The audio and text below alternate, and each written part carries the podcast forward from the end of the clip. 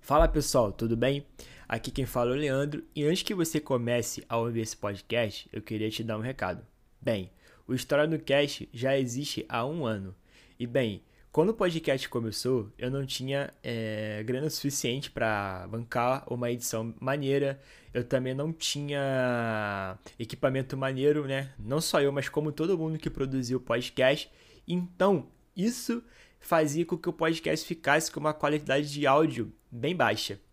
Bem, por que, que eu tô querendo te dizer isso? Porque eu sei que muita gente que vem escutar o podcast, escuta o primeiro episódio, fica decepcionado né, pela qualidade do áudio, que realmente é bem ruim, e para de ouvir. Mas eu tô aqui para te dizer que a partir do episódio 45, a qualidade de áudio e a edição ficam muito boas. Não vou dizer que fica impecável, né? Porque a gente sempre tem que melhorar mais e mais.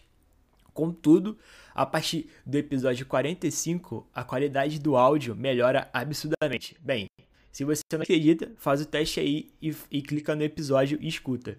Bem, só isso que eu queria te dizer mesmo. É, te avisar que a qualidade desses primeiros episódios ficaram ruim porque né, produzir podcast é muito difícil, é caro e eu não tinha o dinheiro suficiente para poder fazer algo 100% bom. Ainda não tenho, né? Mas é, a melhora do podcast com o episódio 45 é bem significativa e queria te pedir que se você não gostar da qualidade da produção desse primeiro episódio, dos próximos episódios, que você dê uma segunda chance e escute a partir do episódio 45, que eu tenho certeza que você, que você não vai se decepcionar. Valeu, rapaziada, só isso que eu queria dizer mesmo. E nas margens do rio Ipiranga, Dom Pedro I gritou: Está no ar o História no Cast.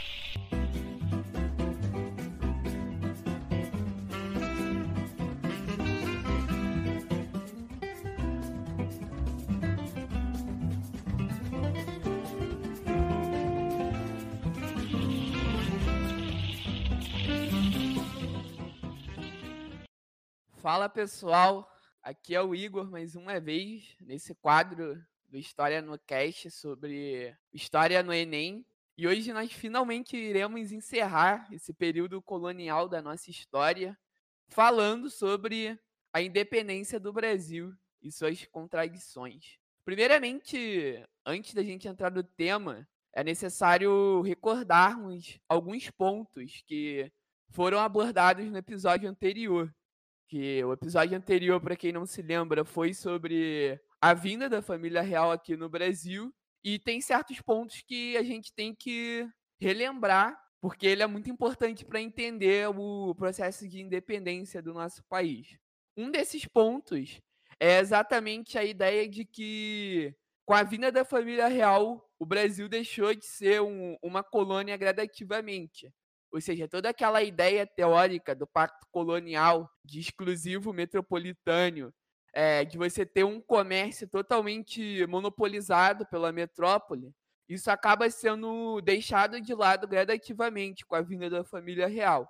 Primeiro ponto a ser relembrado é a abertura do porto para as nações amigas. A partir desse tratado, o Brasil vai poder comercializar com outros países, principalmente com a Inglaterra e Portugal. Então, com esse ponto, um aspecto do pacto colonial acaba sendo deixado de lado, que é a questão do comércio monopolizado pela metrópole. E em 1815, a gente vai ter a elevação do Brasil de Reino Unido a Portugal e Algarves. Com essa medida, o Brasil, de maneira oficial, deixa de ser uma colônia e passa a ser o Reino Unido a Portugal. Ou seja, com isso, é um ponto absurdamente importante e além disso, a gente vai ter uma série de avanços culturais com a vinda da família real para cá. Como, por exemplo, a fundação da Biblioteca Nacional aqui no Rio de Janeiro. É, o Teatro Municipal também vai ser uma das políticas de incentivo à cultura implementada pelo Dom João VI. Você também vai ter a fundação da primeira imprensa aqui no nosso território, que vai ser a imprensa régia, vai ser uma imprensa totalmente voltada para defender a monarquia portuguesa e exaltar a imagem do Dom João VI, que vinha sendo muito questionada em virtude da sua escapada ali no período das guerras napoleônicas. a imprensa europeia, e especificamente a francesa, é, criticava bastante o Dom João VI, falando que ele era covarde e essas coisas. A imprensa régia vai ser responsável por exaltar a imagem de Dom João VI. Tendo em vista todos esses avanços, a gente percebe que com a vinda da família real, o Brasil acaba ganhando de forma gradativa um status de nação. E obviamente que a elite brasileira não vai querer abrir mão desse status conquistado de forma gradativa. Com o fim das invasões napoleônicas em 1815, a elite portuguesa esperava que o Dom João VI voltasse para Portugal. Entretanto, isso não aconteceu. Em Portugal, o contexto era de uma crise política absurda, ou seja, Portugal foi invadida pelas tropas francesas. Portugal passa a ser governada por uma junta militar comandada por um militar inglês. Ou seja, então você vai ter um período ali de crise política absurda. E outra questão também é sobre o ponto de vista do comércio. Os comerciantes portugueses, eles não gostavam da ideia de abertura dos portos brasileiros às nações amigas, porque eles estavam acostumados a obter uma mercadoria a um preço muito abaixo do mercado. E com essa abertura, os produtos provenientes do Brasil vai ser um produto com um preço próximo ao de mercado. Então, isso vão ser pontos de insatisfação dos portugueses perante a presença da família real aqui no Brasil. E tendo em vista esse somatório de fatores, você vai ter a deflagração da Revolução Liberal do Porto. É uma revolução, como o próprio nome diz, de caráter liberal, influenciado pela, pela ideologia iluminista, mas ao mesmo tempo esse, essa ideologia liberal ela vai ter uma certa limitação, porque eles vão ser liberais e adotar uma postura liberal sob o ponto de vista de Portugal, ou seja, eles vão criticar bastante a ideia da monarquia absolutista, eles vão ser favorável à implementação de uma monarquia constitucional, inclusive eles vão pôr em prática a difusão de uma Assembleia Constituinte para criar uma Constituição para Portugal. E essa Constituição, obviamente, vai ser uma Constituição que irá ser contra os ideais absolutistas. E tendo em vista todas essas medidas políticas, uma das coisas que estará presente nessa Constituinte é a exigência da volta de Dom João VI para Portugal. Até porque a Revolução do Porto, ela foi deflagrada em 1820 e as guerras napoleônicas terminaram em 1815. Então já passava da hora da família real voltar para Portugal. E eles vão chegar até ameaçar o Dom João VI de com que o trono dele não seja mais da dinastia Bragança. Ou seja, você destituiu Dom João VI do seu trono. Tendo em vista essas exigências, o, a família real resolve voltar para Portugal. Mas em troca, uma parte da corte fica aqui no, no Brasil e o Dom João VI deixa o seu filho mais velho, que era o Pedro, Dom Pedro. E por que ele deixa o filho dele aqui? Porque ele tinha uma ideia de que a independência do Brasil era algo que poderia acontecer. E se ela fosse acontecer, que esse processo seja liderado por alguém próximo dele, ou seja, o seu próprio filho. Então, o Dom Pedro, quando ele fica aqui no Brasil, ele já tinha essa ideia de que se a elite brasileira se mostrasse implacável nessa ideia de pôr em prática esse processo de independência, quem tinha que tomar as rédeas desse processo e liderar seria o Dom Pedro. E, obviamente, que para a elite brasileira, a permanência do Dom Pedro traz vantagens, porque acaba proporcionando uma certa legitimidade. Porque eles tinham ideia que se o Dom Pedro voltasse para Portugal e o resto da corte que ficou aqui também voltasse, o que iria acontecer é que o processo de recolonização, que era o interesse das cortes revolucionárias portuguesas, isso seria posto em prática e inevitavelmente acabaria se concretizando. Essa intenção de recolonizar o Brasil, que era uma das ideias das cortes revolucionárias, isso acaba mostrando uma certa contradição, porque eles eram liberais sob o ponto de vista de Portugal, mas ao mesmo tempo eles eram conservadores sob o ponto de vista do Brasil, porque eles eram a favor de uma recolonização. Então essa influência liberal ela acaba sendo algo absurdamente limitado. Até porque as ideologias iluministas, elas criticavam a questão do pacto colonial, entende? Então isso nos revela uma contradição desse movimento político que foi a Revolução do Porto. Essa constituinte, ela vai chega a mandar uma carta por por Dom Pedro, exigindo a volta do Dom Pedro a Portugal e sendo bem relutante, ou seja, um tom de ameaça para ele voltar. O Dom Pedro, ele fica indeciso entre ficar aqui no Brasil ou voltar para Portugal. O José Bonifácio, que é um dos políticos muito influente e que vai ter uma importância absurda nesse processo de independência, ele vai ser importante no convencimento do Dom Pedro em ficar aqui no Brasil. E em janeiro de 1822, ele vai ser o dia do fico, ou seja, um dia muito marcante na nossa história, onde o, o Dom Pedro, no passe imperial, na sua sacada, ele revela perante a nação que vai ficar no Brasil e não voltar para Portugal. E, cara, esse dia você vai ter uma, uma série de curiosidades ali em torno é, nesse dia do, do dia do Fico, José Bonifácio, existem relatos de que ele vai espalhar um boato de que o, o Dom Pedro iria voltar para Portugal, sendo que é um boato completamente mentiroso. E isso causa uma certa comoção. Você vai ter a reunião de diversas assinaturas no abaixo assinado por Dom Pedro ficar. Isso causa uma certa comoção na parte do Dom Pedro e ele resolve declarar que vai ficar no Brasil. E diante disso, é, o Dom Pedro ele acaba tomando outras medidas que a gente percebe que já vai caminhando para uma certa atitude de rompimento em relação a Portugal. O Dom Pedro I ele vai criar o Conselho de Estado, ou seja, esse Conselho de Estado ele vai ter como um papel de substituir a burocracia colonial portuguesa. E esse Conselho de Estado ele vai ser composto amplamente pela elite brasileira. Então isso mostra um certo aceno de Dom Pedro em relação à elite brasileira, ou seja, uma certa atitude para eles iniciarem com um movimento de aproximação. Diante dessa atitude, também o Dom Pedro I, ele vai instaurar a expulsão das tropas portuguesas aqui do Brasil. Ele vai dar ultimato a todas as tropas que ficarem contra ele e a elite brasileira serão expulsas, serão sumariamente perseguidas e expulsas a Portugal. Então isso mostra também mais uma ação em direção à independência, mas lembrando que o Brasil não era independente ainda, mas a gente percebe que esse processo gradativo de rompimento com Portugal está sendo posto em prática por Dom Pedro e consequentemente a elite brasileira.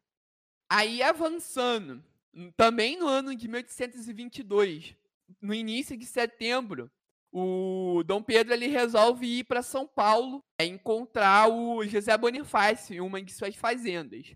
E durante esse período de ausência dele da capital, ele coloca a sua esposa, que era a imperatriz Leopoldina, na regência do Brasil. E durante esse período que a imperatriz estava né, ocupando essa regência, ela recebe uma carta das cortes de Lisboa e essa carta dizia que Portugal estava mobilizando as tropas em direção ao Brasil, de que o intuito dessa mobilização militar era retomar o poder colonial sobre o Brasil. Diante desse tom de ameaça, a imperatriz Leopoldina ela vai assinar o decreto de independência do Brasil e vai mandar esse decreto para o Dom Pedro, que estava em São Paulo. O mensageiro consegue alcançar o Dom Pedro em São Paulo e é nesse dia que a gente vai ter o famoso grito do Ipiranga. Na praça, que até hoje está lá em São Paulo, que é a Praça da Independência, que tem uma estátua do José Bonifácio, que foi um cara absurdamente importante para esse processo de independência, a articulação política entre o Dom Pedro e a elite brasileira vai se constituir graças à mediação do, do Bonifácio. O Bonifácio, posteriormente, ele vai se tornar ministro, antes mesmo da deflagração da independência no, no dia 7 de setembro. Você vai ter o Ministério dos Irmãos Andradas, onde o José Bonifácio vai se tornar uma figura política absurdamente importante para esse processo de independência. E também a própria Imperatriz Leopoldina. Como eu disse anteriormente, vai ser ela que vai assinar o decreto de independência, porque ela que estava ocupando a regência, ou seja, o cargo máximo de gerência do Brasil naquela época. O Dom Pedro, ele vai promulgar a independência do, do Brasil nas margens do rio Ipiranga. Esse fato histórico, existem diversas divergências em torno desse fato. Primeiro, muitos historiadores afirmam que esse grito de independência ou morte nas margens do rio Ipiranga ele nunca aconteceu. Alguns falam que um fato muito menor do que ele é descrito posteriormente, de que não existia uma grande quantidade de pessoas, de que o Dom Pedro ele fez esse grito para meia dúzia de pessoas. Muitos também falam que o Dom Pedro ele não estava a cavalo, ele estava montado numa mula. E isso, querendo ou não, faz um pouco de sentido, porque não existia uma grande quantidade de cavalos nessa época a utilização de mulas era algo muito difundido nesse período da história. E você vai ter essas divergências, essas divergências de narrativas em torno do grito do Ipiranga. Mas, querendo ou não, o significado desse fato histórico é, ele é irrefutável. O Brasil havia se tornado independente de forma prática, na prática. Em termos documentais, o Brasil estava se tornando independente e conquistando a sua emancipação em relação a Portugal. Entretanto, cabe destacar que Portugal não vai aceitar essa emancipação. E a gente vai ter um período de guerras de independência.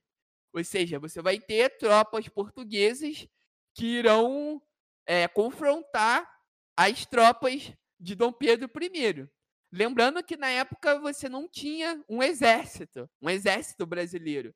E o Dom Pedro ele vai ter que contratar mercenários para poder enfrentar essas tropas portuguesas. E ele vai gastar muito dinheiro na contratação desses mercenários, onerando suas contas. Essas guerras de independência irá durar até o ano de 1823, de 1822 a 1823, vai ser um período um pouco mais de um ano, até que o Dom Pedro ele consegue uma vitória em termos militar em cima de Portugal. E esses conflitos, ele, eles serão bem localizados em regiões específicas. Não vai ser em todo o território brasileiro, vai ser principalmente ali na região sul, principalmente na província de Cisplatina e na região nordeste, onde você vai ter um ponto de discordância e, consequentemente, o conflito entre Portugal e a elite brasileira. E também da elite brasileira que apoiará Portugal. Apesar de ser uma minoria, existiram esses setores. E diante dessa conquista militar, você precisa de certos acontecimentos para legitimar uma independência. E esses acontecimentos são dois. Primeiro, você precisa de um reconhecimento interno desse processo de independência. E segundo, o reconhecimento externo dessa independência. O reconhecimento interno se deu através da vitória de Dom Pedro nessas guerras de, de independência, onde ele conseguiu fazer prevalecer a sua ideia de conquistar a independência do nosso país.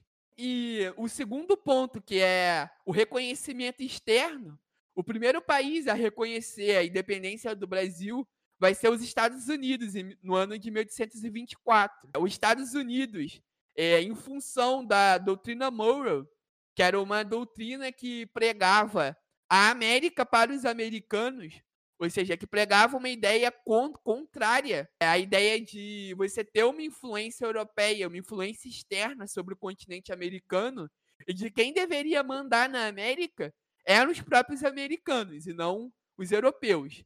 Em virtude dessa doutrina, os Estados Unidos irá reconhecer a independência do Brasil. Obviamente que esse fato também existe os interesses econômicos por detrás. Os Estados Unidos tinham interesse de firmar parcerias econômicas e comerciais com o Brasil, recém-independente. E no ano de 1825, a Inglaterra vai iniciar o seu processo de reconhecimento do processo de independência brasileiro. A Inglaterra ela vai meio que intermediar o reconhecimento de independência entre o Brasil e Portugal. E ao mesmo tempo ela também vai reconhecer o, a independência do Brasil. Esse processo vai ser um acordo intermediado pela Inglaterra e que vai ser delimitado que o Brasil ele vai ter que pagar uma indenização de 2 milhões de libras esterlinas a Portugal em virtude da, dos danos e também em virtude do fato de com o retorno da família real para Portugal, eles deixaram muitos artefatos aqui. E essa indenização seria para cobrir os custos desses objetos que foram deixados pela família real aqui no Brasil. A Inglaterra também vai reconhecer a independência do Brasil e, em troca disso, a Inglaterra vai exigir a retomada do Tratado de Navegação em 1810, onde os produtos ingleses vinham para o Brasil com uma taxa de importação muito baixa, que era uma taxa de 15%. Com isso, a gente percebe o quê? Que já de início, o Brasil, recém-conquistado sua independência, ele já vai herdar uma dependência econômica absurda em relação à Inglaterra. Porque a Inglaterra vai emprestar os 2 milhões de libras para o Brasil pagar a Portugal, e em troca disso vai ter a restauração do Tratado de 1810. Então, a dependência econômica que a metrópole portuguesa tinha é, o Brasil recém-independente vai herdar essa dependência em relação à Inglaterra. E o processo de independência, apesar de ter tido seus conflitos e tal, a gente percebe que esse processo ele foi totalmente tutelado pela, pela elite. O processo de independência ele se constitui numa, num grande acordo, numa conveniência de interesses entre uma parte da corte portuguesa liderada pelo Dom Pedro e uma parte da elite brasileira. Ou seja, foi uma conveniência de interesses, na verdade. E que o processo de independência ele manteve todas as classes populares completamente jogada para escanteio. Eles não tiveram uma participação efetiva, uma participação ativa.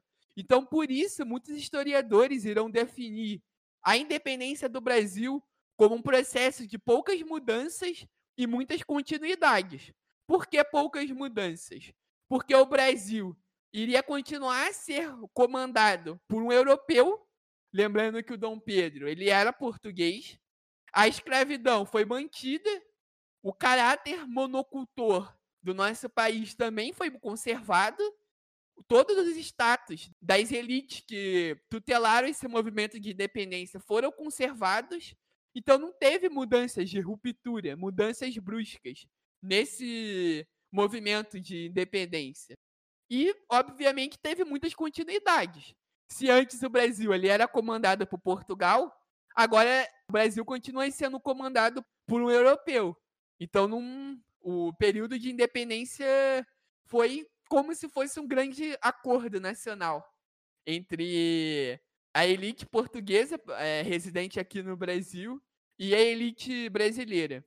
E existe também outros aspectos a serem problematizados em torno desse movimento de independência do Brasil. Como, por exemplo, o aspecto de que por que a gente não se fragmentou com a deflagração desse movimento de independência? Se a gente pega, por exemplo, a independência da América Espanhola, a América Espanhola vai se fragmentar, ou seja, irão surgir vários países. E aqui no Brasil a gente conseguiu conservar o nosso território, não houve fragmentação. E para explicar esse fato, existem diversas teorias na, na historiografia. Uma das primeiras teorias que é defendida pelo historiador José Murilo de Carvalho, é a de que a elite brasileira ela possuía uma formação teórica e educativa homogênea. E essa homogeneidade em torno dos interesses políticos dessa elite brasileira contribuiu para o fato de não haver fragmentação territorial. É, resumindo, o que, ele está querendo dizer? Pelo fato do, da elite brasileira ter uma, uma formação educativa e política igual, homogênea, isso contribui para que essa elite ela consiga ter uma capacidade de centralizar os seus interesses em comuns e pôr isto em prática, se, em se unir, em garantir uma centralidade, uma unidade dessa elite em torno dos seus interesses em comum. E essa característica vai ser fundamental para não haver uma fragmentação territorial. A segunda teoria, que é defendida pelo historiador Alen Castro, ele fala que o que vai contribuir para o Brasil não se fragmentar é o fato de que a elite brasileira ela tinha como uma das principais pautas em comum a manutenção do trabalho escravo e que esse interesse vai ser fundamental para não haver divergências para que pudessem contribuir para uma fragmentação territorial, entende? E você vai ter também diversas outras teorias que tentam explicar o porquê do Brasil não ter se fragmentado territorialmente. E chegando já no ponto final desse, desse episódio, eu acho que o pensamento da, da historiadora Lilia Monique Schwartz sobre a independência do Brasil, eu acho que é perfeito porque ela consegue sintetizar de maneira célebre o, esse movimento. Ela fala que a independência do Brasil ela foi uma conveniência de interesses políticos entre a elite brasileira e Dom Pedro. Isso acaba resultando em quê? No caráter elitista desse movimento. E esse caráter elitista dos grandes movimentos políticos da, da história do Brasil irá se perpetuar durante toda a nossa história. Se a gente para para analisar os, muitos dos grandes movimentos políticos que chegaram ao poder aqui no Brasil, eles foram tutelados pela elite. Por exemplo, o golpe republicano também manteve o povo à margem do processo. Quem tutelou o golpe republicano, quem comandou, foram os militares de média patente do exército brasileiro e os cafeicultores, os setores elitistas do café. E isso mostra também mais um caráter elitista. E isso vai se perpetuar durante toda a nossa história, entende?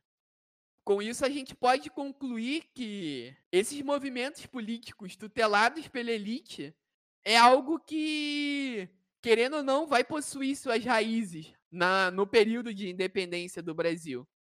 Porque se a gente para, por exemplo, para analisar o período de independência da América Espanhola, você vai ter diversos países que terá uma participação popular você vai ter também a ideologia republicana muito forte nesses movimentos de independência. Enquanto aqui no Brasil, a gente sai da tutela colonial de Portugal e vira uma monarquia comandada por um europeu, por um português.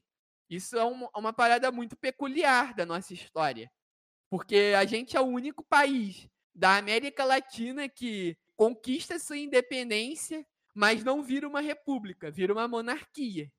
E, querendo ou não, é importante a gente questionar e ressignificar esse movimento de independência, utilizando suas principais características para analisar outros movimentos políticos da nossa história. E, para finalizar, tem um outro ponto importante, é a gente problematizar as diferentes representações em torno desse movimento de independência. Primeiro, a gente tem que falar dos quadros acerca da independência. Tem um quadro muito famoso que, com certeza, está presente no seu livro didático, que mostra o Dom Pedro em cima de um cavalo e em volta dele você tem o povo, a população clamando pela a independência. Isso, querendo ou não, mostra uma grande contradição, porque como eu disse anteriormente, o movimento de independência ele foi completamente elitista. Então não teve esse clamor todo que em outras épocas se tentarão reconstruir essa independência como possuindo um clamor popular. E é importante a gente questionar e problematizar essas diferentes representações e que irão surgir posteriormente à independência, entende? Porque essas representações, em sua maioria, acabam trazendo equívocos. E esses equívocos, eles não são meramente coincidentes, ou seja, ele possui um interesse por trás.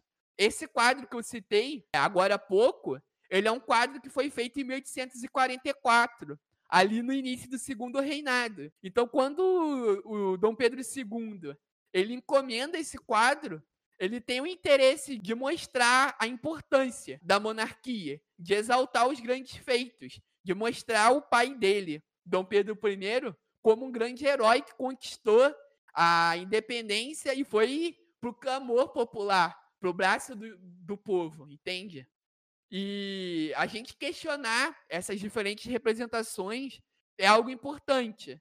Cabe ao nosso papel como estudante de história problematizar essas questões.